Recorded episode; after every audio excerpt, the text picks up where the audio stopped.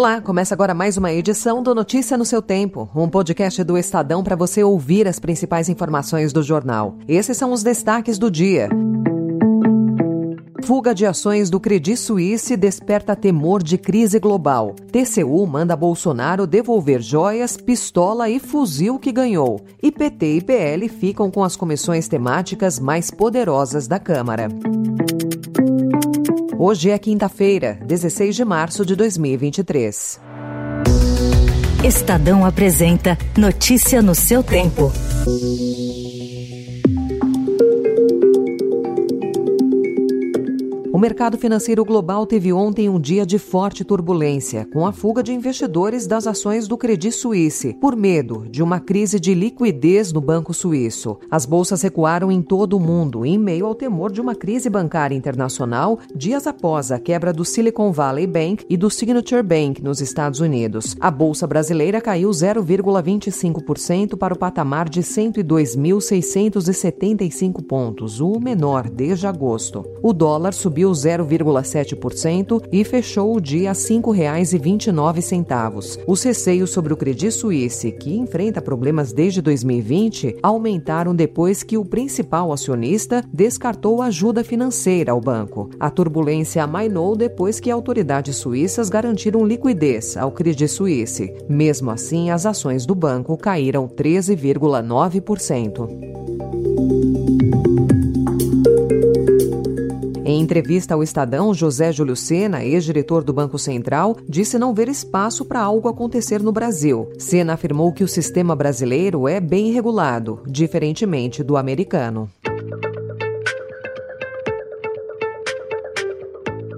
O presidente da Câmara dos Deputados, Arthur Lira, disse ontem, em evento da Abicom, estar disposto a debater ajustes no marco legal do saneamento. A reabertura da discussão da lei no Congresso causa apreensão em parte do setor, especialmente o privado. A Abicom, a associação que reúne as concessionárias de água e esgoto, reforçou sua posição ao reafirmar ser prematuro alterar a lei.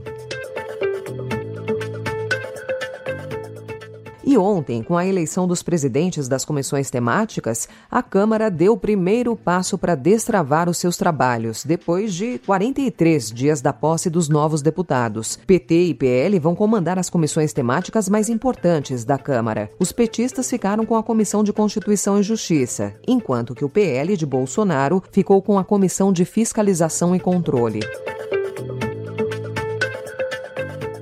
No Senado, o presidente Rodrigo Pacheco e o principal aliado dele, o senador Davi Alcolumbre, conseguiram isolar a oposição. Na CCJ do Senado foi mantido o próprio Alcolumbre. A lista completa dos eleitos para as comissões na Câmara e no Senado você confere em estadão.com.br.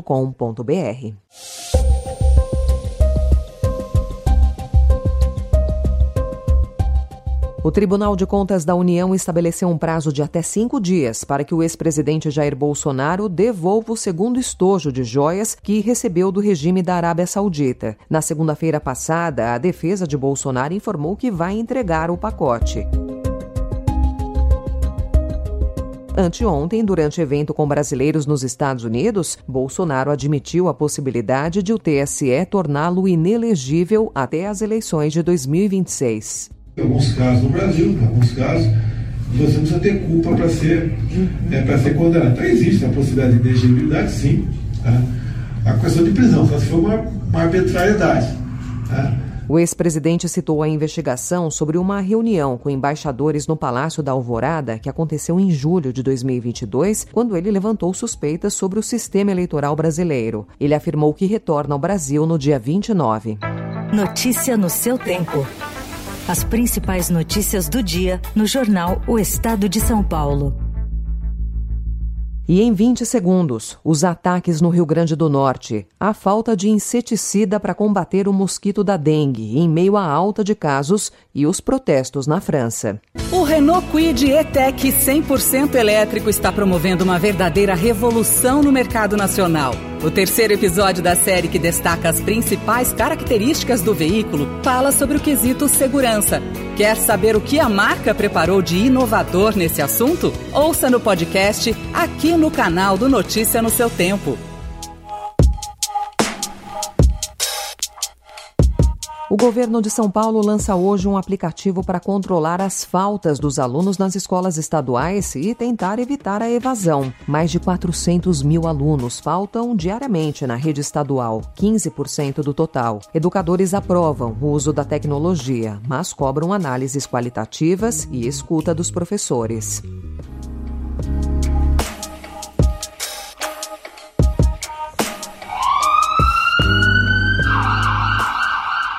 O Rio Grande do Norte voltou a registrar ataques coordenados ontem, quando um ônibus e três micro-ônibus foram incendiados por criminosos. As autoridades investigam se a ordem dos ataques partiram de líderes da facção Sindicato do Crime, que estão presos e foram transmitidas pelos advogados da organização. Os casos chegaram a cerca de 20 cidades, incluindo a capital, Natal.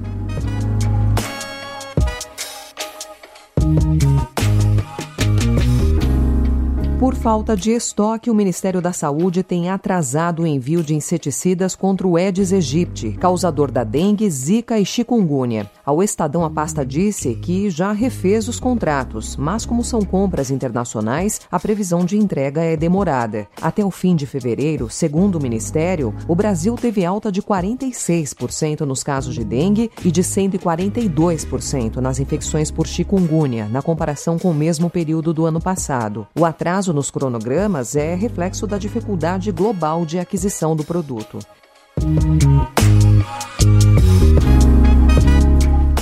Diante da escassez nacional, São Paulo se mobiliza para comprar por conta própria insumos para lidar com a escalada de casos.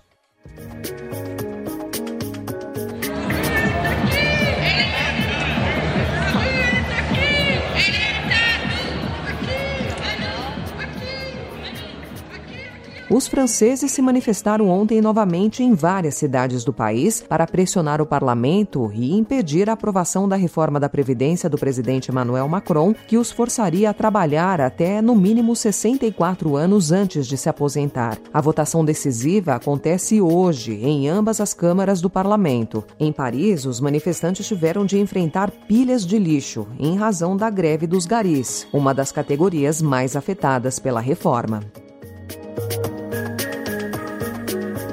Essa foi mais uma edição do Notícia no seu Tempo, com a apresentação e roteiro de Alessandra Romano, produção e finalização de Felipe Caldo. O editor de núcleo de áudio é Manuel Bonfim. Obrigada pela sua escuta até aqui e até amanhã. Você ouviu Notícia no seu tempo.